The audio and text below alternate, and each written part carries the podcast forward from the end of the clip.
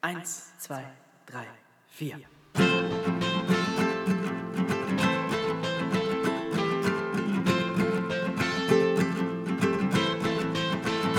Draußen schneit's, obwohl es Sommer ist. Die Zukunft ist so ungewiss. Die Miete wird erneut erhöht und immer kommt dein Zug zu spät. Immer deiner. Der Alltag nervt, komm, wir besiegen mit Nerdkram, Punk und Koffein. Hey, Podcast. Ey, es ist so mega heiß und ich muss äh, hier, ich muss hier immer Tür und Fenster zumachen, um die Geräusche. Das, was man jetzt gerade hört, ist mein Handy. Ich gebe nebenbei meinen Code ein, dann macht es immer so klick, klick, klick, klick Geräusche, weil ich das irgendwie dummerweise eingestellt habe. Ich muss es mal eben auf lautlos machen. Ich werde nämlich was aus meinem Handy vorlesen in diesem Podcast. Soundprofil lautlos. So, jetzt nervt das nicht mehr so. Es ist so mega heiß. Äh, ich, muss, ich muss Tür und Fenster zumachen, damit die Geräusche von der Straße nicht so doll hier reinkommen, wenn ich so einen Podcast aufnehme. Und äh, ich, das ist jetzt irgendwie mein zehnter Anlauf heute.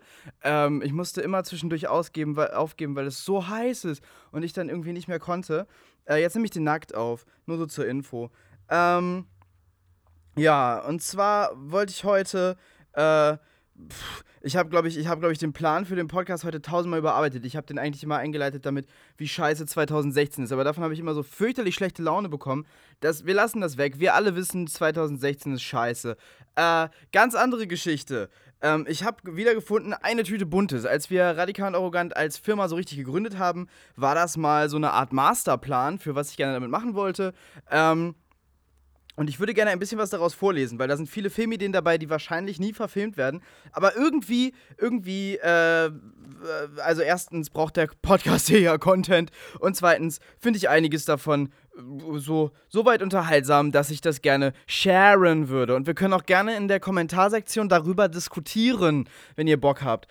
Ähm, und zwar, äh, ja, ähm, wie gesagt, alles Pläne, die, die nicht umgesetzt wurden und wahrscheinlich auch nicht um, mehr umgesetzt werden. Also ein bisschen was daraus ist tatsächlich umgesetzt worden, ähm, aber, aber so, so diesen Plan verfolgen wir nicht mehr. Es gibt bald, es gibt, es gibt bald große Neuigkeiten, was radikal und arrogant betrifft. Äh, wir arbeiten dran, wir arbeiten dran. Ähm, und hier war das damals so geplant. Ich lese mal, ich mal vor aus dem Vorwort. Generelles. Die Independent-Version von Marvel-Films ist kein schlechter Anfang zur Beschreibung dessen, was ich mit Radikal und Arrogant vorhabe. So dermaßen. Ah, ach Gottchen, naja, egal. Ähm, natürlich haben wir keinen bereits existierenden Kanon an Superhelden, deren Abenteuer wir verfilmen, und ich bin mir auch nicht sicher, ob es etwas ähnliches wie die Avengers im RA-Universum jemals geben kann. Da ist aber schon das erste wichtige Wort: Universum. Ich möchte, dass alle RA-Filme in einem gemeinsamen Universum spielen. Die Filme beeinflussen einander. Wenn es da Überschneidungen gibt, wiederkehrende Charaktere zum Beispiel, dann finde ich das am allerbesten. Ähm, ja, wer, wer, wer will es mir zum Vorwurf machen? Alle haben damals äh, gerne gewollt, dass ihre äh, Filme alle in einem Universum spielen. Man wollte das Marvel-Ding nachmachen. Die äh, albernste Idee hatte dabei äh, Universal, die gesagt haben, okay, also wir haben keine interessanten Charaktere, aber wir haben diese ganzen äh, Horrorfilm-Monster, diese klassischen von den Hammer-Filmen.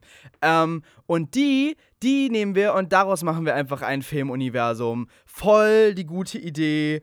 Äh, fand sonst niemand. Es gab so ein paar Versuche in die Richtung. Ich glaube, das ist alles an der Kinokasse gefloppt, aber witzig, witzig, witzig, dass sie es versucht haben. Ich weiß nicht, vielleicht kommt es ja auch noch, vielleicht äh, war das ja noch nicht der erste Versuch, sondern so ein paar, so ein paar erste, erste kleine Ausprobierschritte und das richtige Universum kommt noch und der Plan ist noch gar nicht. Ich habe das Gefühl, die haben den Plan einfach leise sterben lassen und reden nicht mehr drüber, weil sie gemerkt haben, ups, da hatten wir zu viel Koks gezogen in, der, in dem Executives Meeting. Was für eine dumme Idee. Ähm, und dass sie dann nicht mehr darüber reden. Aber vielleicht kommt es ja noch und wird total erfolgreich und zeigt, dass ich total dumm bin. Ähm, diese Universumsidee war halt, dass. Ähm, das habe ich jetzt hier äh, in, in, in dem Dokument groß und detailliert beschrieben, dass man diese, diese Lovecraft-Mythologie als Grundlage dafür nimmt und es halt die großen Alten und das alles gibt. Und da äh, war, war, waren verschiedenste Filme geplant, die alle das als, als äh, Grundmythologie haben, aber in völlig unterschiedlicher Art und Weise äh, auslegen. Ähm, und ja, weiß nicht, ich finde das immer noch äh, gar nicht so unattraktiv. Letztendlich äh, ist, glaube ich, gerade im Independent-Bereich jedes künstlerische Korsett auch ein selbstgewähltes, ähm, vielleicht, vielleicht suboptimal. Vielleicht auch nicht, vielleicht war das eine super Idee und dass ich das nicht so durchgezogen habe, ist dumm, aber ähm, ich glaube. Ich glaube, das war eine süße erste Idee und das, was, was, was wir dann aber anders machen, ist vielleicht praktikabler oder besser oder ach, was weiß ich. Was weiß ich. So weit sind wir ja auch noch gar nicht davon weg. Aber da war, da war noch, äh, ich hatte so, ich hatte so, so, so konstruiert, wie alle die bisherigen Filme äh, ineinander greifen könnten und so. Ähm, und, dann, und dann, aber das Hauptding in diesem, in diesem ähm, langen, wirren Dokument sind äh, Beschreibungen von Filmen. Die, äh, einmal, einmal den Film, die wir gemacht haben und dann aber auch ganz viel, vor allem Filme, die ich gerne machen wollte. Äh, ich habe ich hab permanent total viele Filmideen. Und äh, irgendwie, ich musste immer aufschreiben. Und äh, hier waren so ein paar, wo ich mir sicher war, okay, die, die möchte ich in der Zukunft unbedingt, unbedingt angehen. Ähm, zu, zu, der Zeit hatte ich so die Idee gehabt, ähm, Blockbuster-Filme. Also das war ja, das ist ja schon immer irgendwie mein Ding, dass ich gerne äh, Filme machen möchte im No-Budget-Bereich, Independent-Bereich, die äh, genauso unterhaltsam und auch für, eine, für ein genauso breites Publikum unterhaltsam sein können wie Blockbuster. Es ist natürlich ein Anspruch, dem man niemals gerecht werden kann, glaube ich, äh, mittlerweile. Aber ähm, aber irgendwie ist es immer wieder eine interessante, eine interessante Denkaufgabe, so zu überlegen, okay, was, was, was, was genau spricht eigentlich äh, die Leute an und wie kann man einen, einen Vier-Quadranten-Film machen mit nur 4 Euro?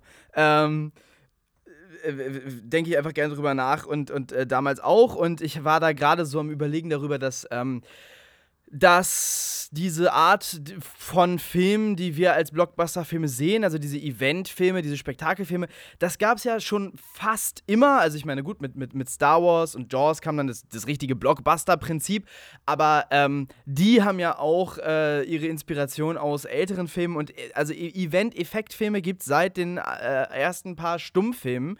Äh, sogar Ray Harryhausen hatte ein Vorbild, der, der Typ, der für King Kong und davor The Lost World, äh, das, das ist ein Stummfilm, Stummfilm zum Beispiel, äh, die Dinosaurier-Effekte gemacht hat und die Leute äh, konnten es gar nicht glauben, was für realistische, großartige Effekte das waren. Das sind halt die lächerlichsten Stop-Motion-Effekte für, für uns jetzt aus unserer Perspektive, aber das hat Leute äh, mitgenommen ähm, und ich habe überlegt, so diese ganzen alten Effekte, die sind ja nicht schlecht. Wir wissen mittlerweile, wie sie gemacht werden, deshalb haben sie nicht mehr so den Impact, aber ich meine, wir wissen auch, wie digitale Effekte gemacht werden und eigentlich ist das viel unromantischer und blöder. Ähm, und diese ganze, diese alte Art Effekte zu machen, ist ähm, nicht nur nicht schlecht, schlecht und hat nicht nur total Flair, finde ich, und finden viele andere auch, ähm, sondern ist auch günstig. Ähm, und ich hatte gedacht, man könnte, man könnte so, so, äh, so, so, ja, so, solche Special Effects irgendwie machen für sehr, sehr wenig Budget und damit, und damit so Geschichten erzählen, die sonst in so kleinen Filmen mit so kleinen Budgets äh, nicht erzählt werden würden und, ähm, und denen dann irgendwie eine Kante geben, die sie eben äh, mit einem großen Budget nicht haben könnten. Ähm, klingt wirr, ist es aber gar nicht so sehr. Äh, und ich hatte, ich hatte zum Beispiel äh, eine, der, eine der Sachen in diesem, äh, das Dokument heißt übrigens eine Tüte Buntes und ging dabei äh, damals an, an alle, äh, die damals irgendwie im RA-Dunstkreis aktiv waren und uns bei Sachen geholfen haben. Und ich glaube, keiner hat das gelesen, außer mir, wieder und wieder und wieder. Ähm, und äh, unter anderem ein, ein, ein, eine große Idee war halt ähm, abgeleitet von meiner Idee von, ähm, von günstigen Retro-Spezialeffekten äh, eine Art, eine Trilogie, äh, eine Trilogie äh, gebaut um äh, die Cthulhu-Apokalypse, wenn man so möchte. Ähm, die, äh, vor allem der Mittelfilm ist, ist nicht groß beschrieben in diesem, in diesem Dokument, aber ich lese einfach mal ähm, die Beschreibungen zu diesen drei Filmen vor. Der erste Film heißt Expedition to Rillier. Diese ganzen Lovecraft-Wörter sind dafür gemacht, dass man sie nicht aussprechen kann, also korrigiert mich nicht. Ähm, klaustrophobischer Monster-Horror auf den Spuren von The Thing. 2324. Auf dem Grund des Pazifik schläft seit grauer Vorzeit Cthulhu, ein gottartiges uraltes Monster in der versunkenen Stadt Rillier. Seit Jahrhunderten weiß die Menschheit um seine Existenz, kämpft gegen die vielfältigen Bedrohungen an, die von ihm ausgehen. Nun wurde endlich seine genaue Position gefunden. Ein Forschungstrupp wird an den Meeresgrund geschickt, tiefer als je ein Mensch kam, um die versunkene Stadt zu erkunden und alles über Cthulhu herauszufinden. In ihrer Unterwasserforschungsstation isoliert erleben, äh, äh, erleben, erlebt das Forschungsteam allerhand unheimliche Ereignisse. Sie alle bekommen Albträume und Halluzinationen, Teile des Teams werden von Cthulhu besessen, grässlich deformiert zur Gefahr für die anderen, die nirgendwo hinfliehen können und schließlich erwacht Cthulhu, das gigantische allmächtige Ungetüm, und erhebt sich aus seiner nassen Gruft, um die Welt zurückzunehmen. Ja, ich kann mir diesen Film total geil vorstellen, einfach total düster, äh, eben wirklich wie in der Antarktis-Station bei The Thing oder in so, in so äh, Science-Fiction-Horrorfilmen, aber eben unter Wasser. Unter Wasser finde ich sowieso ein interessantes Setting. Ähm, ich glaube, außer The Abyss James Cameron ist das auch noch und, und, und, Atlantis von, von Disney ist das auch noch echt wenig so im, im, im Mainstream-Kino gemacht worden. Ähm, Kenne ich jedenfalls extrem wenig. Ich glaube, und, und die Sachen, die gemacht worden sind, sind alle hart gefloppt. Aber egal, egal. Äh, ich finde es find ähm, ein interessantes Setting. Ähm, und, und, und ja, also alleine, was man da mythologisch für lustige Sachen so drumherum bauen kann und, ähm, und, und, und dann, äh, ja, ein klaustrophobischer kleiner Thriller. Allzu teuer wird es also nicht. Ähm, und, und, und die, die Atmosphäre stelle ich mir super vor. Dann kann man eben, das ist ja das Schöne bei Lovecraft, immer, immer ins Surreale gehen mit diesen ganzen Trau Träumen, ähm, die, die zum Beispiel Cthulhu auslöst und so. Und ich hätte einfach mega Bock darauf. Das wäre das wär ein, ein, ein, geiler, ein geiler Horrorfilm mit so einer, mit so einer bisschen, mit einem bisschen einer albernen Komponente. Und äh, fände ich geil. Fände ich richtig schön.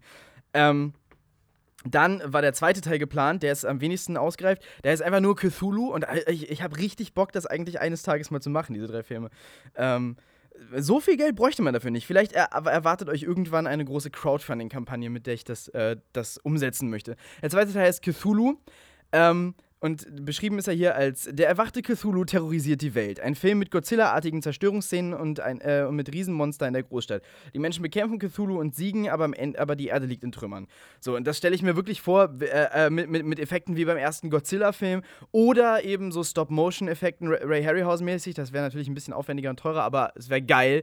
Ähm, und, und ja, dann, dann, dann, dann hat man da seine, seine Geschichte dazwischen, ich meine, das ist jetzt hier null entwickelt, aber ähm, ich stelle mir das einfach äh, charmant vor, so, so, so diese Art von Monsterfilm äh, zu drehen heutzutage mit Dialogen und Charakteren, die zu unserer heutigen äh, Welt passen. Ähm, und, und, und, und, und, dann halt so, dann halt so geile Retro-Effekte und ich, weiß nicht, ich stelle mir das, mir das sehr schön vor. Vielleicht hatte ich sogar Bock, den in Schwarz-Weiß zu machen und dann, und dann äh, noch andere Monster zu haben als Cthulhu, die man dann so Stop-Motion-mäßig durch die Gegend schickt und vielleicht wirklich jemand in einem Gummikostüm, der Cthulhu ist und eine Modellstadt zerlegt. Keine Ahnung. Ähm, ich habe da, da, dafür vor allem so visuelle Bilder. Ich hätte da wirklich Bock drauf, so genau so Retro, Schwarz-Weiß und so, aber dann halt Figuren äh, aus, dem, aus dem Hier und Jetzt und Dialoge, ähm, die irgendwie also, also die, die, die, diese, diese alten Monsterfilme, da sind, da sind natürlich nicht nur die Effekte cheesy, sondern da sind ja die Dialoge auch und die Charaktere meistens komplette Wegwerfkonstrukte. Und ähm, das müsste man hier ein bisschen besser angehen. Wie gesagt, am wenigsten geplant, auch weil ich dachte, ja, wie, wie lange, bis man tatsächlich so einen Film mal machen kann, da würde einiges an Zeit ins Land ziehen. Der dritte Teil ist allerdings ein bisschen ausgeplanter. Escape from Earth. Äh, das ist mein Lieblingsteil der Trilogie. Folgendes: ähm, Die Erde liegt in Trümmern. Cthulhu hat, bevor er die, äh, von den Menschen besiegt werden konnte, die ganze Welt in Schutt und Asche gelegt. Große Teile der Erde sind unbewohnbar. Tote erheben sich aus ihren Gräbern. Ganze Kontinente sind überflutet. Die Luft ist giftig. Die Ozonschicht zerstört. Die Menschheit muss die Erde verlassen. Wer es sich leisten kann, kauft sich Tickets für Raumschiffe und Raumstationen. Wirklich gute Plätze sind sehr teuer. Viele sind, äh, viele sind auf zwielichtige, illegale Angebote von weniger sicher wirkenden Schiffen angewiesen. Besitzer eines solchen Schiffes ist zum Beispiel unser Held, ein Han Solo-Typ. Wir folgen einer armen Familie bei dem Versuch, auf eines der Raumschiffe zu kommen, um die Erde zu verlassen. Dafür machen sie sich auf den Weg zu einem der illegalen Häfen und müssen sich ihren Weg durch zombie-infizierte, verlassene Landstriche schlagen. Im illegalen Hafen lernen sie unseren Helden kennen und gehen auf sein Schiff. Womit die Menschen nicht gerechnet haben, Cthulhu war nicht der einzige der großen Alten. Im ganzen Sonnensystem verteilt haben mehrere solcher riesigen, mächtigen Monster geschlafen, die alle wach geworden sind, als Cthulhu geweckt wurde. Und so erleben wir aufregende Raumschlachten und Verfolgungsjagden durch das Weltall, bevor die großen Alten besiegt und unsere Helden sicher auf einem erdähnlichen Planeten angekommen sind, um dort gemeinsam mit tausenden anderen eine Kolonie zu gründen. Stelle ich mir so geil vor. Alleine, erster Akt, ähm, äh, zum Teil eben so ein Zombie-Action-Film mit einer Familie, die durch so ein Wasteland äh, muss und dann irgendwie durch so Zombie-Scharen und da kann man das schon aufregend machen. Ich würde auch irgendwie schnell bewegende Zombies haben wollen, damit, damit richtig Tempo ist da am Anfang und richtig, äh, die, die, also richtig, richtig, äh, immer die kurz davor zu sterben und so, aber sie schaffen es gerade noch so, eben in so eine äh, Stadt, die dann vielleicht äh, inspiriert ist von Tortuga, also ähm, legendärer äh, Piratenhafen. Also es ist im Grunde ein äh, Raum, äh, Weltraum-Piratenhafen. Äh, vielleicht auch wie die Stadt da, wo die Cantina-Szene spielt bei Star Wars. Ähm, Und da sind lauter halt zwielichtige Typen und Gangster und Piraten und Schmuggler und so und hängen da rum und unser Held hängt da rum. Ähm, und den würde ich auch schon, schon im ersten Akt einführen, dass also seine Geschichte am Anfang und die Geschichte von der Familie erstmal so parallel laufen. Und er macht sich da mega unbeliebt. Wahrscheinlich zieht er irgendwen und über den Tisch und äh, muss diese Stadt fluchtartig verlassen. Und gerade rechtzeitig kommt dann diese Familie an. Er nimmt die noch mit auf, um dann auch irgendwie Cash äh, abzugreifen bei denen. Ähm, und verlässt mit denen halt zusammen äh, diesen Hafen so und dann sind wir dann sind wir weg von der Erde wo, ähm, und, und, und, und dann kann man so ein bisschen so in den, diese 70er Science-Fiction-Filme hatten immer ganz viel das Thema Isolation und Einsamkeit in diesen Science-Fiction-Filmen, ähm, wie das also erstmal ist da in dem Raumschiff für die alle zusammen. Ähm, unser Held wird nach wie vor verfolgt von seinen Gläubigern aus, der, aus, der, ähm, aus, aus, aus, aus dem illegalen Hafen, vor denen äh, muss er abhauen und dann können die Riesenmonster auftauchen. Dann, dann kann es so, so Weltraumverfolgungsjagden geben und geile Schlachten. Und natürlich muss er sich mit seinen, mit seinen Verfolgern aus der Stadt dann zusammentun. Und ähm, die ganzen, die ganzen abgefuckten Gangster, die halt totale Outlaws sind für alle von der Erde, die sind es dann, die mit ihrer Schrottflotte ähm, diese bedrohlichen Monster äh, besiegen und dann werden die halt auch noch doch noch zu Helden für die Menschheit. Ähm, also genau, vielleicht werden die Vielleicht werden die Outlaw-Schiffe gar nicht auf diesen neuen ähm, Planeten äh, gelassen, erstmal, den die Menschen haben wollen, aber dann sind die Monster ihnen bis dahin gefolgt und dann töten die, äh, töten die Outlaws einfach nur, um sich selber zu retten, diese Monster, und dann werden sie als Helden gefeiert und dann dürfen sie auf den Planeten und dann gibt es einen neuen Planeten und sie können da ein neues Utopia aufbauen. Und ja, dafür wäre bestimmt ein bisschen Geld vonnöten. Ich stelle mir das trotzdem nach wie vor einfach am geilsten vor, wenn das, wenn das so wirklich so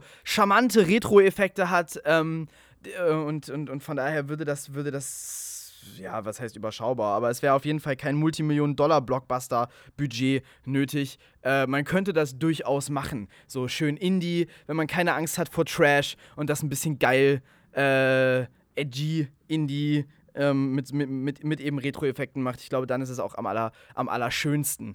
Äh, ich, hätte, ich hätte da richtig Bock drauf. Da ist einfach auch so viel Verschiedenes drin. So, so das wäre so ein bunter Film. Ich liebe das, wenn ein Film bunt und vielfältig ist und dieser würde mir, würde mir total gefallen. Eines Tages kommt die große Crowdfunding-Kampagne, die nicht funktioniert. Nee, keine Ahnung. Eines Tages kommt irgendwer und gibt mir viel Geld und dann kann ich einfach Filme machen, wie ich sie mir vorstelle. Ach ja, Vielleicht auch nicht. Aber ich habe es wenigstens mal in einem Podcast erzählt, dass das eine schöne Idee ist. Und irgendwer wird denken, ja, ey, geile, schöne Idee. Und das könnte man dann in die Kommentare zum Beispiel schreiben, ja, ey, schöne Idee. Und dann könnte ich denken, hm, wenigstens eine Person fand das auch. Ach ja, ähm, nächste Idee, nachts im Freizeitpark. Ähm, diese Idee kam mir, als ich äh, mit dem Fahrrad unterwegs war mit meinen Geschwistern und meinem Vater. Äh, wir machen immer so jedes Jahr einmal äh, eine, schöne, eine schöne Fahrradtour ähm, irgendwo lang und in dem Jahr sind wir durch das trostlose Niedersachsen gefahren, an irgendeinem Fluss lang. Ich weiß gar nicht mehr genau warum, aber wir sind durch so niedersächsische Wasteland Käfer gefahren und ähm, wir kamen durch das Dorf Uetze, das mich wegen seinem Namen alleine schon sehr äh, amüsierte. Dazu ist das äh, das trostloseste Dorf, das man, das man, sich vorstellen kann. Wir fuhren vorbei an so einem, an so einem, weiß ich auch nicht, so einem, so, so einem Industriehof, wo äh, ein paar Jugendliche äh, irgendwie mit, mit, mit Soft-Air-Pistolen äh, rumspielten und ein kleinerer Junge war dabei dabei und äh, die Jungs irgendwie alle shirtless und so ein paar Mädchen da unterwegs und, äh, und es sah einfach, es war einfach so eine trostlose, abgefuckte äh, Atmosphäre. Es erinnerte mich dann so an so Harmony Corrin-Filme. Ähm, und dann, ähm, dann sind wir, dann sind wir weitergefahren und dann haben wir einen Freizeitpark gefunden, der dort ist. Der nennt sich der Ersepark Uetze. Und alleine aufgrund der dadaistischen Qualitäten dieses Namens habe ich den Ersepark Uetze total abgefeiert und wollte unbedingt dahin gehen. Äh, wir, wir haben es aber nicht mehr innerhalb der Öffnungszeiten geschafft, leider. Ähm, äh, Eintritt war auch tierisch überteuert. Gib mal Ersepark Uetze ein bei, ähm, bei, bei, bei, YouTube. Es gibt, so eine, es gibt so eine Reportage, wo so ein Typ äh, da hingegangen ist in den Ersepark und den ausgecheckt hat. Ähm, es, gibt, es gibt ein Maskottchen, der Drache Ersi, und der singt Ich bin der Drache Ersi und irgendwas. Es ist, es ist äh, faszinierend. Dieser ganze Ort ist faszinierend. Es ist quasi ein, ein ähm, ein Lost Place kurz bevor der Lost ist. Es ist der, der abgefuckteste Freizeitpark, den ich je gesehen habe und der ist noch in Betrieb. Ähm, alles sieht total, also schon von außen sieht alles deprimierend und dreckig und heruntergekommen aus. Und irgendwie haben die sich als Thema genommen, dass da Dinosaurier rumstehen. Natürlich auch überhaupt nicht maßstabsgetreu. Ich weiß nicht genau, was man davon haben soll, dass da Dinosaurier rumstehen. Aber da stehen große Dinosaurierfiguren rum. Ähm, vielleicht sind die doch maßstabsgetreu, was weiß ich. Auf jeden Fall kamen sie mir klein vor. Äh, ich habe es auch nur von draußen gesehen, draußen stehen welche davor und äh, dieses YouTube-Video äh, von so einem Freizeitpark-Tester, das ist auch nochmal sehr, sehr aufschlussreich. Und ich fand die Atmosphäre davon einfach wahnsinnig faszinierend und die Atmosphäre von diesem Ort und diesem Freizeitpark. Und da hatte ich folgende Idee, äh, die auch ins RA-Universum passt, die ich nie im Leben so umsetzen würde, aber ähm, irgendwo da drin schl schlummert doch ein interessanter Film. Äh, Nachts im Freizeitpark ist der Titel. Ja, man könnte das Mockbuster-mäßig machen äh, und sich an Nachts im Museum dranhängen, so ein The Asylum-mäßig, so ein, so ein Cover gestalten, was dann Leute da hinein trickt, zu denken, oh, ist das der neue Nachts im Museum-Teil mit Ben Stiller? Und dann gucken sie den und merken, oh, das ist ja was ganz anderes. Ich habe immer die romantische Vorstellung, so einen Mockbuster zu, zu, zu finden, äh, den man dann aus Versehen nimmt. Und dann hat man nicht den Blockbuster, den man gucken wollte, aber einen richtig guten Indie-Film. Ich weiß auch nicht, warum The Asylum Asylum das nicht macht. Warum machen die nicht einfach gute Filme für wenig Geld? Also, mit, also ja, klar, die haben kein Geld und äh, das, Zeug, was sie machen, sieht lächerlich und dumm aus. Aber man könnte ja gute Drehbücher machen oder wenigstens interessante Drehbücher und irgendwas Interessantes erzählen. Macht The Asylum halt leider nicht. Ähm, wäre aber irgendwie cool. Ich finde ich find immer die Idee cool, ähm, was zu entdecken, was keiner kennt, durch Zufall irgendwie so einen kleinen Schatz äh, zu entdecken, so, so, so, so, so filmmäßig. Deshalb äh, will ich auch immer meine Zeit nicht damit verschwenden, Klassiker zu gucken oder Filme, die alle gut finden, sondern lieber Sachen auschecken, die keiner kennt und die ein bisschen krude wirken und die geil sein könnten. Ähm, immer so eine Idee. Man könnte also diese Welle reiten und versuchen, äh, genau diese, diese, da, da, diese Erfahrung äh, Menschen zu bereiten. Sie ähm, sind auf einen Mockbuster hereingefallen und haben dann aber einen wirklich geilen kleinen Indie-Film vor sich. Ist natürlich äh, ein Marketing, mit dem man irgendwie seinen Film ein bisschen klein macht. Von daher, egal. Also der, der Arbeitstitel war trotzdem nachts, äh, nach, nacht, oder der Titel für die Idee ist Nachts im Freizeitpark. Ein Film über Familie, Freundschaft, trostlose Landjugend, Erwachsenwerden und Dinosaurier. Das erstmal stehen lassen, das ist doch geil, oder? Ein, also ein Film über alle diese Dinge, ich würde sofort gucken. Eine dramatische G Geschichte, kruder Humor, lokaler Bezug und Indie-Charme treffen auf ein großes Fantasy-Setup. Mit klassisch handgemachten Dinosaurier-Effekten, die Ray Harryhausen Tribut zollen, liebenswerten Charakteren und Action, die den Film stellenweise zu einer wilden Achterbahnfahrt macht. Im trostlosen niedersächsischen Hinterland leben unsere Helden, eine Gruppe sozial benachteiligter Jugendlicher, Ausgestoßene, Loser. Zentrale Figuren sind zwei Brüder, ein taffer 17-Jähriger Martin und sein nerviger 9-jähriger Bruder Johann. Die Mutter der beiden ist vor einigen Wochen gestorben, der alkoholkranke Vater vernachlässigt seine Söhne. Martin verbringt seine Tage über äh, den, äh, verbringt seine Tage über den Sommer mit seiner Clique, seinem besten Freund, seiner Freundin und deren bester Freundin. Johann weicht ihm nicht von der Seite und das treibt ihn in den Wahnsinn. Eines Tages hält ein Auto mit drei merkwürdigen Menschen neben ihnen. Es handelt sich um das böse Trio aus Zeckenkommando vs. Cthulhu. Die drei, also würde ich nicht so machen, weil die sind mir zu albern für den Film, aber egal, ich lese es mal trotzdem weiter vor mit denen.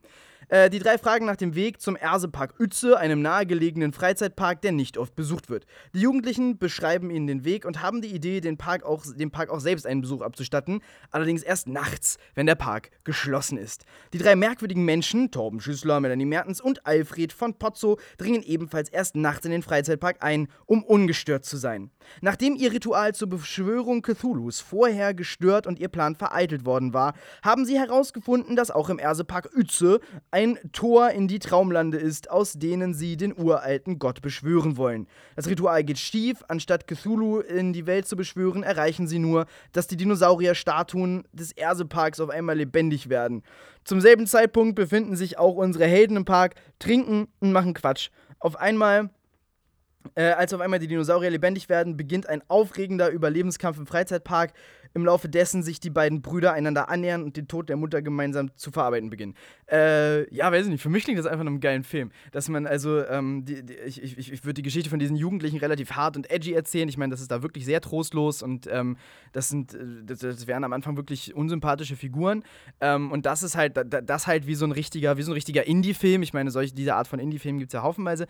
Und dann äh, einfach so einen so so so ein Spielberg-mäßigen ähm, äh, Action-Plot da rein zu äh, da reinzubauen mit so ein bisschen, mit so ein bisschen Magie und so ein bisschen was Aufregendem und so, finde ich voll schön. Ich, also ich finde, hier, hier entsteht für mich ähm, äh, die, die, die Faszination aus der Kombination dieser scheinbar nicht zueinander passenden ähm, Elemente oder, oder doch eigentlich meiner Meinung nach total zueinander passenden Elemente. Und äh, ich glaube, das könnte ein richtig schöner, geiler Film sein. Halt mehr ein Indie-Film als tatsächlich jetzt so ein Vier-Quadranten-Film, auch gerade weil die, die Dinosaurier ja äh, nicht wirklich äh, realistisch wirken würden auf ein Publikum von heute. Aber trotzdem, ich stelle mir das richtig geil vor und dass man auch so Action hat, die richtig achterbahnmäßig abgeht und so.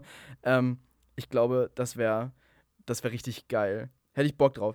Dann war geplant äh, ein Willy Wunderbaum-Film. Willy Wunderbaum habe ich in dieser Sendung angefangen vorzulesen. Ich werde die zweiten, also es ist äh, ein, ein dreiteiliges Kinderbuch, das ich mit 16 geschrieben habe und äh, äh, irgendwie wiedergefunden habe und seit Ewigkeiten nicht reingeguckt habe. Ich habe das im letzten Podcast vorgelesen. Ähm, und werde die nächsten beiden Teile auch noch vorlesen. Ich dachte echt, es ist schlechter. Es ist aber ganz okay. Ähm, und ich hatte hier halt geplant, eben da einen Kinderfilm draus zu machen. Aus der Erinnerung habe ich das zusammengefasst, falsch zusammengefasst. Ähm, Willy Wunderbaum, äh, der erste radikal und arrogant Kinderfilm. Fantasievoll verschroben, märchenhaft, vielleicht ein wenig düster. Das Gegenteil aktueller Kinderunterhaltung vergleichbar, vielleicht mit Die unendliche Geschichte.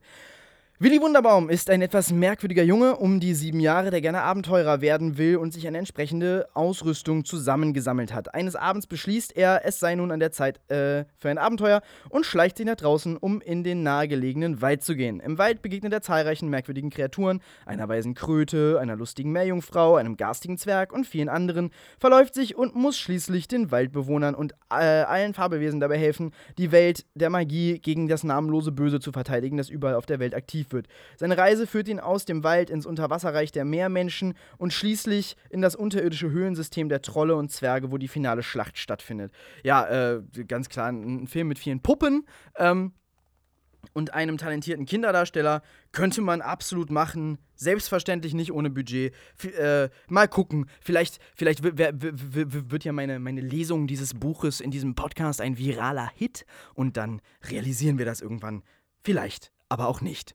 Ähm, die nächste Idee ist äh, Al Hazreds Army. Ähm, auch wieder tief verankert in der, äh, der Cthulhu-Mythologie. Ähm, geht folgendermaßen. Ein Abenteuerfilm im Geiste von Indiana Jones. Brandon King ist ein in die Jahre gekommener Partyhengst, der sich seinen Lifestyle früher durch Drogenhandel finanzierte, dann von gefährlichen Gläubigern aus den USA nach Syrien fliehen musste und sich dort als Grabräuber durchgeschlagen hat, bis er beschloss, alle illegalen Aktivitäten einzustellen. Eines Tages wird er von einem mysteriösen britischen Professor aufgesucht, der ihm droht, seinen amerikanischen Gläubigern seinen Standpunkt zu verraten, wenn er nicht aus einem verfallenen Tempel ein altes Buch für ihn stiehlt. Brandon sagt widerwillig zu, macht sich mit seinem Motorrad auf den Weg. Das Buch befindet sich in einem Tempel mitten in der Wüste, nur ein kleines Städtchen ist in der Nähe. In dieser Stadt wird er eindringlich vor diesem Tempel gewarnt. Es sei ein Tempel des Bösen, ein Wahnsinniger hätte ihn erbaut. Er hört die Geschichte von Abdul al-Hazred, einem Dichter, der böse Götter ange angebetet und den Tempel errichtet habe und eines Tages um das Jahr 700 mitten in der Stadt von einer unsichtbaren Macht in der Luft zerrissen worden sei. Brandon hört dem lächerlichen Gerede nicht zu und reist weiter Richtung Tempel. Vor dem Tempel begegnet er einer abgerissenen Gestalt, ein alter Mann, der ihm sagt, er habe kein Recht, den Tempel zu betreten und solle schleunigst verschwinden. Auch ihn nimmt Brandon nicht ernst. Der Tempel ist nicht nur voller Fallen, das Buch wird auch von monströsen Kreaturen, halb Fisch, halb Mensch, bewacht. Brandon schafft es mit dem Buch zu entkommen, wird aber von den Fischmenschen verfolgt. Er rennt aus dem Tempel auf sein Motorrad und fährt so schnell er kann Richtung Stadt. In der Stadt bleibt Brandon über Nacht in einer Herberge. Was er nicht ahnt.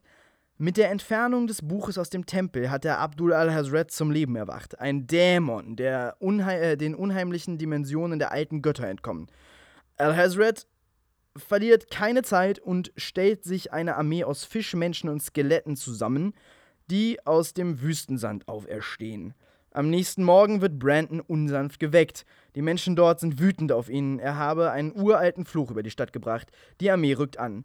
Gemeinsam mit den Menschen der Stadt muss Brandon sich nun gegen Abdul al-Hazreds Armee, äh, Armee, äh, die nur morden und die ganze Welt überrennen will, aufnehmen. Ja, so, ähm, so ein Indiana Jones-mäßiger, fröhlicher Abenteuerfilm halt. Weiß nicht, ob das ein total nötiger Film ist, aber es wäre halt auch wieder ein Film mit so, mit der, so, so diesem, diesem Cthulhu-Unterton. Ich glaube, äh, ganz viel Thema von diesem äh, Dokument, das da ja heißt Eine Tüte Buntes, ist ähm, auch die, die, die, die, das Ausloten von, wie viel ist eigentlich möglich, wenn wir diese Mythologie nehmen und davon damit ein Universum machen. Und wenn man die Idee verwirft, so wie ich das getan habe, dann ist, glaube ich, sowas wie dieser Film, den ich gerade vorgelesen habe, auch gar nicht mehr gar nicht mehr so nötig, habe ich jetzt gerade beim Vorlesen gemerkt. Das ist gar nicht so. Aber hier, hier ist ein Pitch, den ich gerne mal, äh, den ich gerne mal loswerden möchte. Der geht folgendermaßen.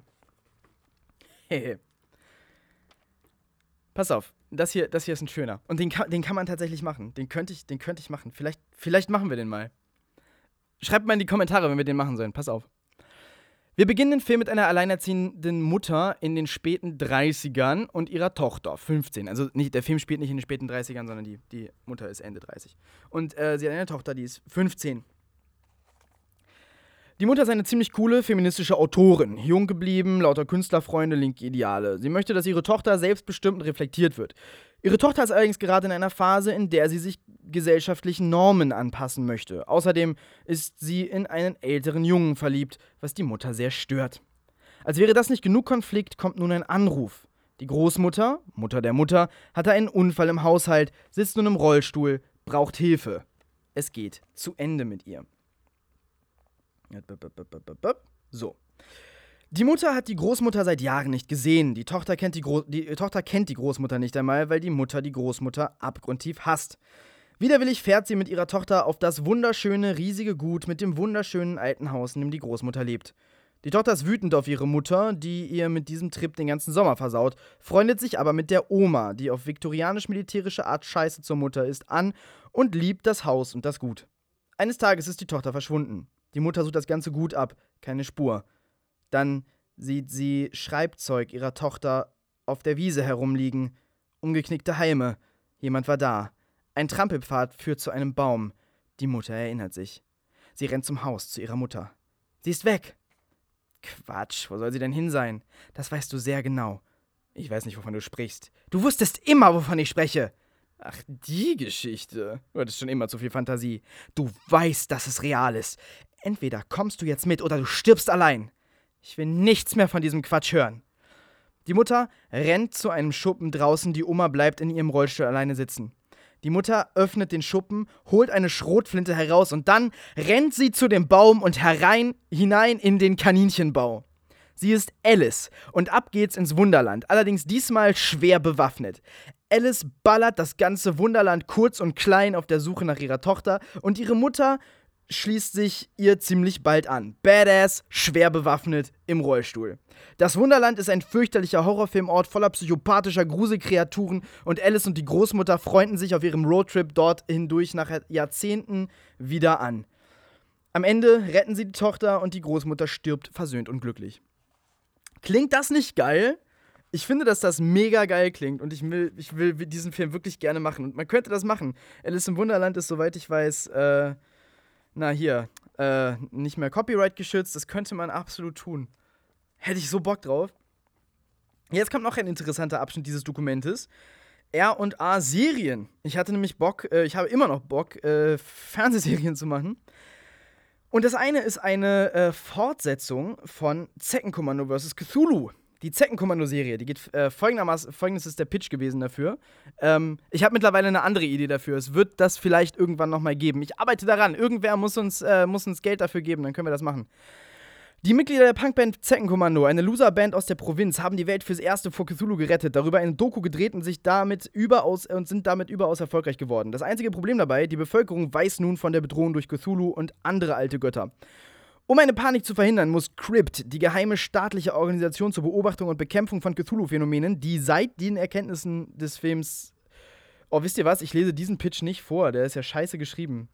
Ähm, aber es war eine Idee. Es war eine Idee. Ich, es, es, gibt immer noch eine Idee, Zeckenkommando vs. Cthulhu fortzusetzen als Serie. Aber nicht so, wie es hier steht. nee. Mittlerweile gibt es eine bessere Idee dafür. Ähm, von der erzähle ich vielleicht wann anders. Vielleicht machen wir es auch einfach und ich erzähle gar nicht davon.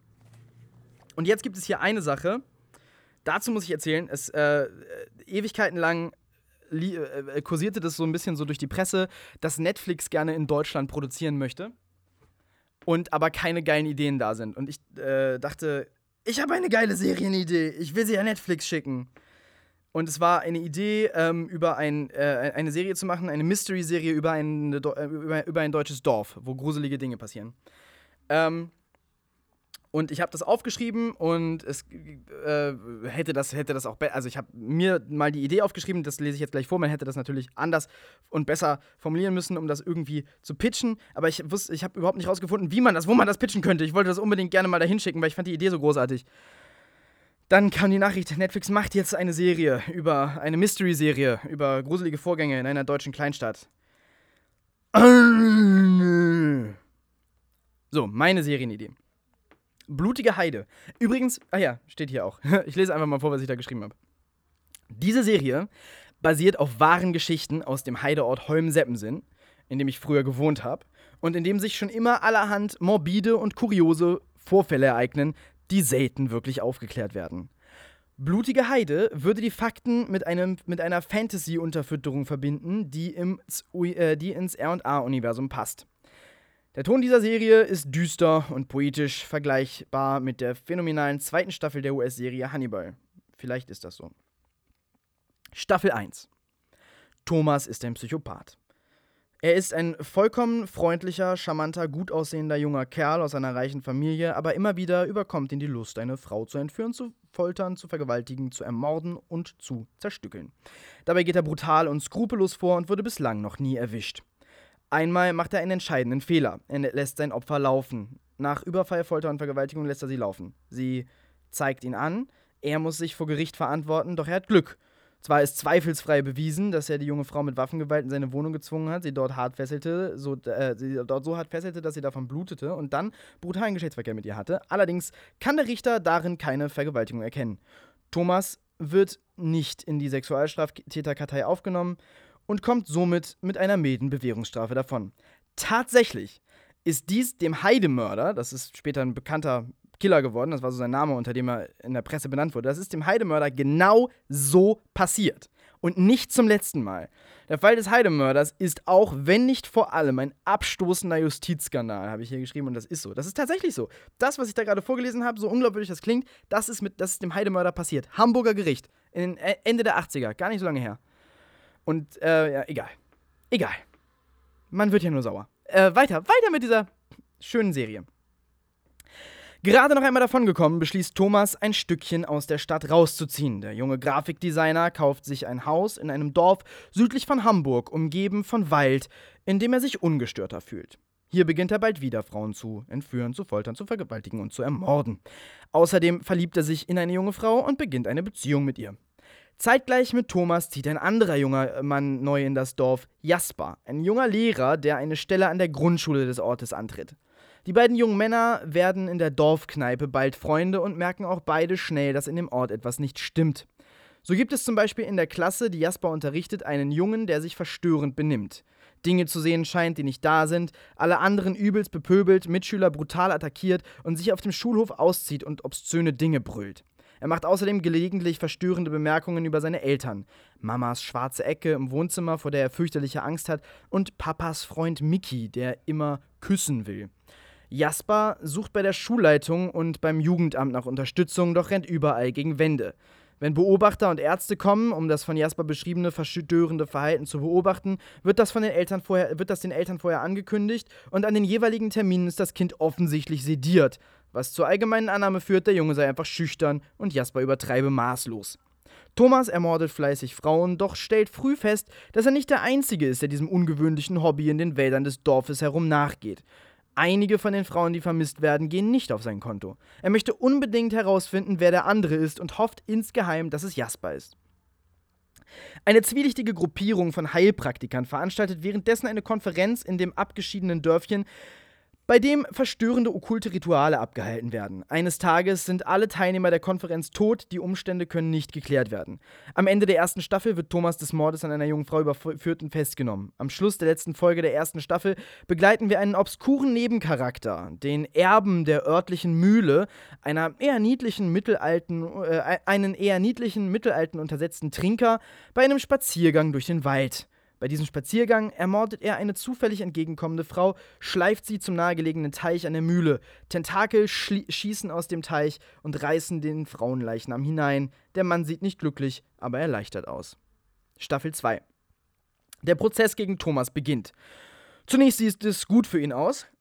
Der Richter im nahegelegenen Stade, der den Fall, dessen er überführt wurde, verhandelt, will ihn, obwohl er sein Opfer tagelang eingesperrt, gefoltert, missbraucht und schließlich zerstückelt in den Wald verteilt hat, nur wegen Totschlags verurteilen.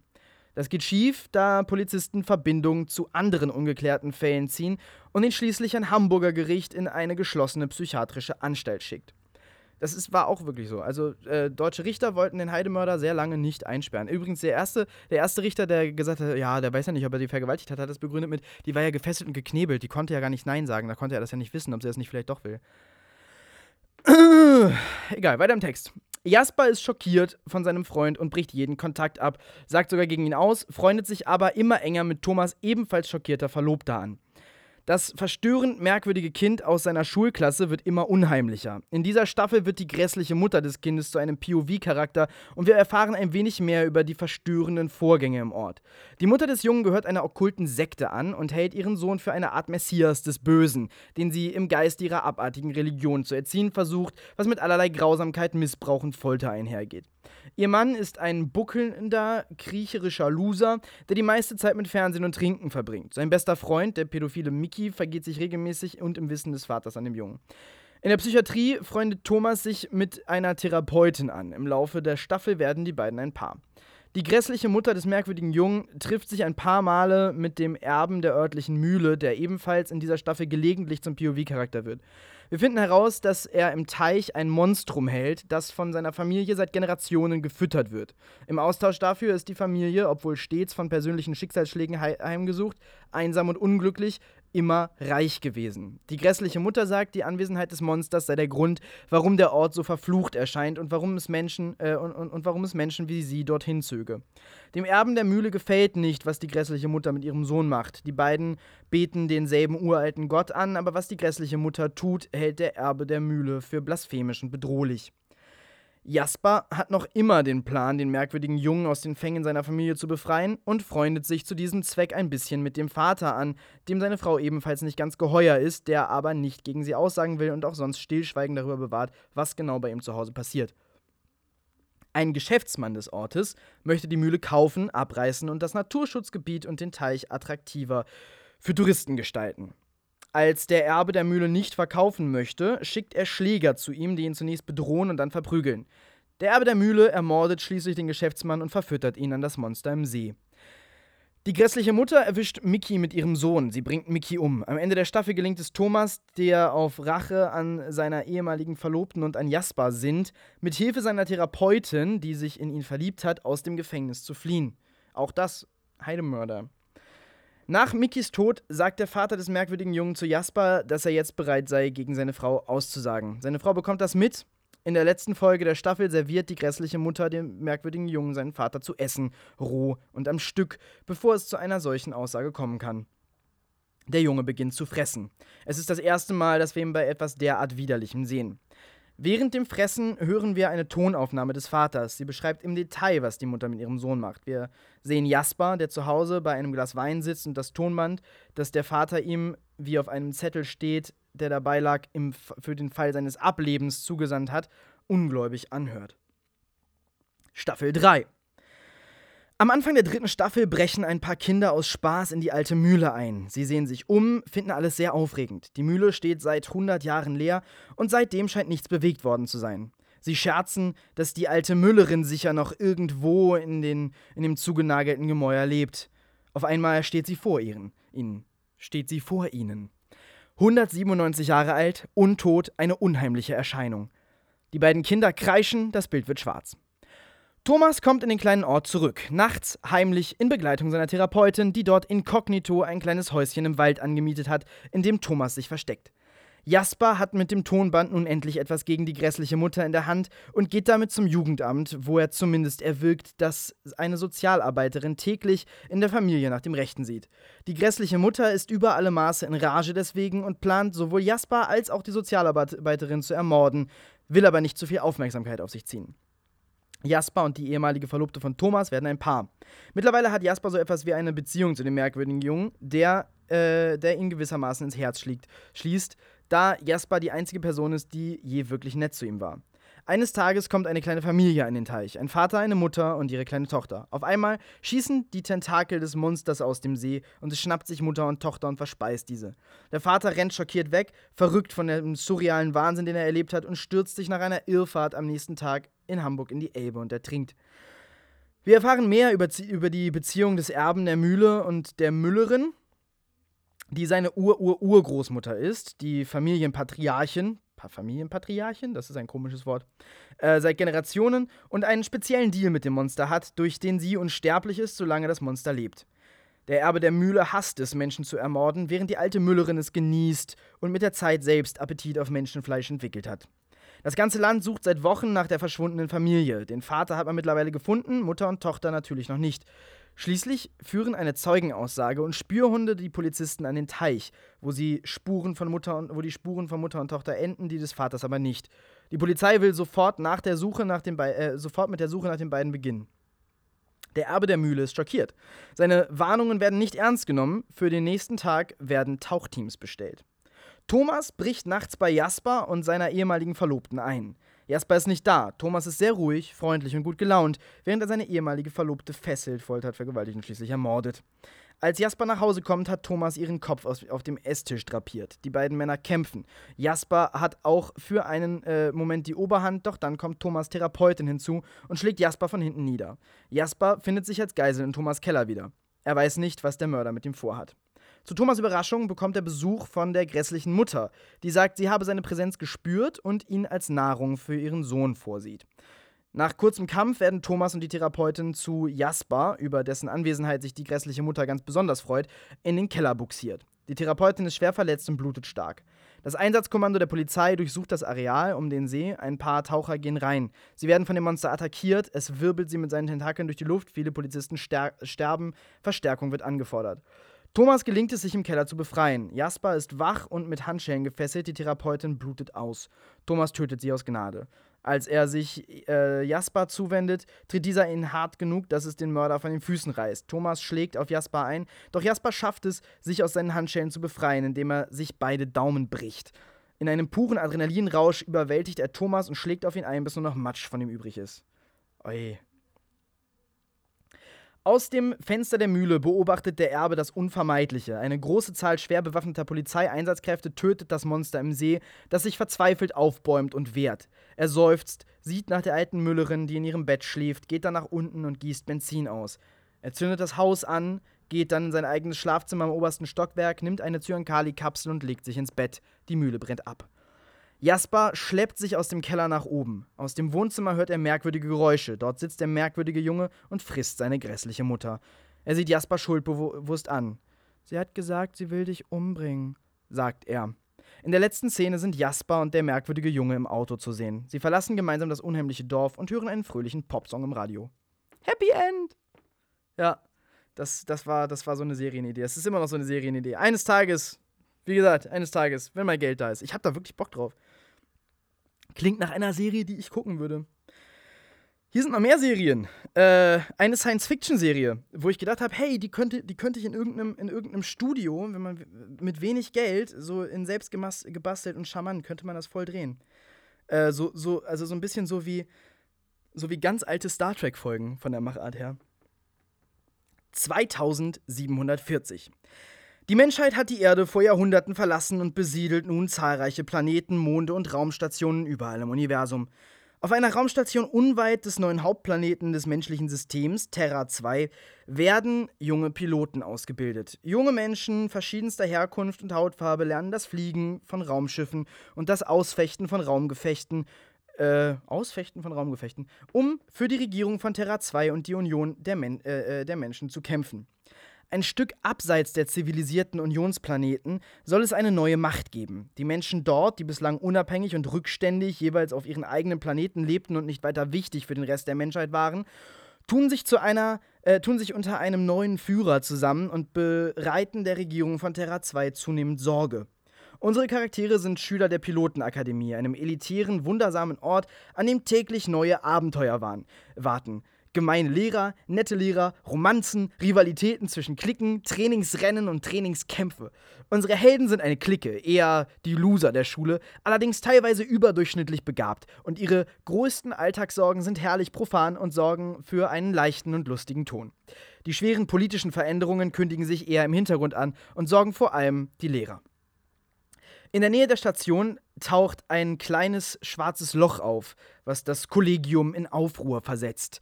Ein wissenschaftlicher Trupp und Regierungsbeamte kommen zur Station, um das schwarze Loch zu begutachten. In der letzten Folge der ersten Staffel bricht dann auch auf der Pilotenschule der offene Kampf aus. Einige Schüler gehören zum Terrornetzwerk der neuen Allianz und ergreifen die perfekte Gelegenheit. Sie töten Lehrer und Regierungsbeamte, die Station wird hart umkämpft. Anführer dieser Terroreinheit ist, der beliebte, äh, ist ein beliebter Charakter aus unserer Heldenklicke, von dem das niemand gedacht hätte. Yay! Twist! Unsere Heldenklicke flieht mit einem der Trainingsschiffe, gerät aber in das schwarze Loch. In der zweiten Staffel äh, können sie dann auf der anderen Seite der Galaxie wieder auftauchen, ihren Weg nach Hause suchen und zahlreiche unentdeckte Welten kennenlernen, vielleicht Aliens begegnen und in der dritten Staffel oder in der zehnten den Kampf mit der bösen Allianz, die natürlich das gesamte menschliche System übernimmt, ausfechten und gewinnen. Klingt nach einer tollen Serie für mich. Wirklich. Ich habe richtig, ich hätte so Bock auf sowas. Und es ist realisierbar mit nicht allzu viel Geld. Man braucht nicht die Riesenbudgets, aber ein bisschen Budget braucht man natürlich. Ach ja, Leider ist in Deutschland niemand, der für sowas Geld ausgibt. Aber irgendwann, irgendwann machen wir das. Wir kriegen das hin. Oder auch nicht. Aber wenn ihr die Idee auch gut findet, dann könnt ihr das gerne in die Kommentare schreiben, dann freue ich mich. Es gab noch eine Idee, die Abenteuer des Albert Höhensteiger. Albert Höhensteiger taucht zum ersten Mal in Second Commando vs. Cthulhu auf, als alter Mann. Er ist ein bisschen wahnsinnig und Cthulhu-Experte, da er früher zu diesem Thema aktiv geforscht hat. Um diese Forschungen geht es in der Serie Die Abenteuer des Albert Höhensteiger. Albert ist ein Anthrop äh, Anthropologie-Professor. Als junger Mann hat er mitbekommen, wie die Nazis Cthulhu beschwören wollten, und so ist sein Interesse an den entsprechenden Kulten erwacht. Er forscht nun in England, wo die meisten wissenschaftlichen Schriften zu dem Thema herkommen. Unter Umständen wird H.P. Lovecraft selbst in dieser Serie als Autor und Sammler wissenschaftlicher Schriften erwähnt, äh, in kleinen Fischerorten. In jeder Folge begegnet er einem finsteren, äh, begegnet er finsteren Cthulhu-Kulten und schrecklichen Geheimnissen und wird dabei von einem Team aus Studenten begleitet. Ein morbid düsterer Ton, viel schwarzer Humor in nostalgischem Setting. Perfekt für eine BBC-Show. Oh ja. Und dann ist hier noch eine Fortsetzung zum Provokateur drin geplant. Falls den Provokateur irgendwer äh, gesehen hat, würde ich mal. Ich lese es mal vor. Äh, ich habe es jetzt auch selber noch nicht wieder gelesen. Ähm. Äh, äh, äh, zweite Teil von Provokateur äh, beginnt mit dem Begräbnis von Eva, der Ex-Freundin von Aaron, äh, über die er nie hinweggekommen ist. Sie ist bei einem Autounfall ums Leben gekommen. Die Beerdigung ist schlecht besucht, es regnet. Eve hält eine viel zu lange, vollkommen unangebrachte, selbstherrliche Grabrede und versucht dann, alle zum Singen zu animieren, singt aber trotzdem die meiste Zeit alleine. Und das fürchterlich. Tragisch und peinlich geht es weiter, als Aaron mit Eve, der nach, den er nach wie vor hasst, im Anschluss an die Beerdigung etwas trinken geht. Eve geht es furchtbar und er weint und Aaron wünscht sich weit, weit weg. Auf Evas Tod reagiert Aaron mit merkwürdiger Apathie. Er fühlt sich emotional vollkommen entwurzelt. Beruflich läuft es dafür ganz gut für ihn. Die exzentrische Autorin einer Ekelsex-Buchreihe für Hausfrauen, unglaublich schlecht und unglaublich erfolgreich, Fifty Shades of Grey Style, möchte, dass er bei der geplanten und sehnlichst erwarteten Big-Budget-Verfilmung ihrer Bücher Regie führt, weil sie seinen letzten Film, ja, den, den er mit dem Profilen in der äh, und der Schnecke in der Provokateur dreht, ihr wisst, wenn ihr den geguckt habt, äh, unglaublich erotisch fand. Aaron nimmt das Angebot an und befindet sich somit zum ersten Mal in der Position, einen großen Studiofilm zu drehen. Er muss viele große Stars treffen, die in seinem Film mitspielen wollen, mit Drehbuchautoren über das Skript reden, mit Produzententeams und Redakteuren über Details streiten. Währenddessen bandelt er in stillen, süßen Szenen mit Evas jüngerer Schwester Lilly an. Am Ende des Filmes sollen nach wochenlangen Vorbereitungen die Dreharbeiten losgehen. Aaron befindet sich, zu, äh, befindet sich in einem Zug mit Lilly, als sein Handy klingelt und er gefragt wird, wo er stecke. Er sagt, dass er wohl nicht erscheinen werde. Damit endet der zweite Teil von Der Provokateur. Ja, auch das, das könnte man sogar wirklich mal drehen. Ach, wie auch immer. Ich wollte gerne so ein paar Sachen aus diesem, aus diesem, aus, aus, aus dieser Sammlung von, von Ideen, die ich mag, irgendwie mal, irgendwie mal teilen, weil vermutlich wird das meiste davon nicht umgesetzt. Und ich mag diese Ideen halt trotzdem. Ich habe immer so viele Ideen. Deshalb, weil, weil es irgendwie frustrierend ist, immer so, so Ideen zu haben und dann, und dann aufzuschreiben und nie zu machen, fangen wir jetzt auch an, ähm, Kurzfilme zu drehen. R&R Shorts, die kommen bald, die fangen bald an. Ja, und ich werde jetzt, ich werde jetzt diesen Podcast beenden, weil es ist unglaublich heiß. Ich kann nicht mehr. Ich muss das Fenster aufmachen.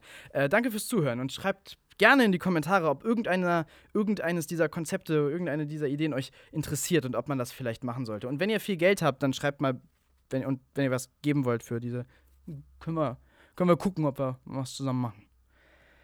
Gott, es ist zu heiß. Äh, Ich, ich hasse es, mich darüber zu beschweren, dass es heiß ist, aber es ist auch so drückend. Es ist so drückend heiß. Es ist so schwül. Äh, ich hoffe, es wird nicht kalt. Aber es ist echt heiß. Es ist zu heiß hier drin. Egal. Tschüss.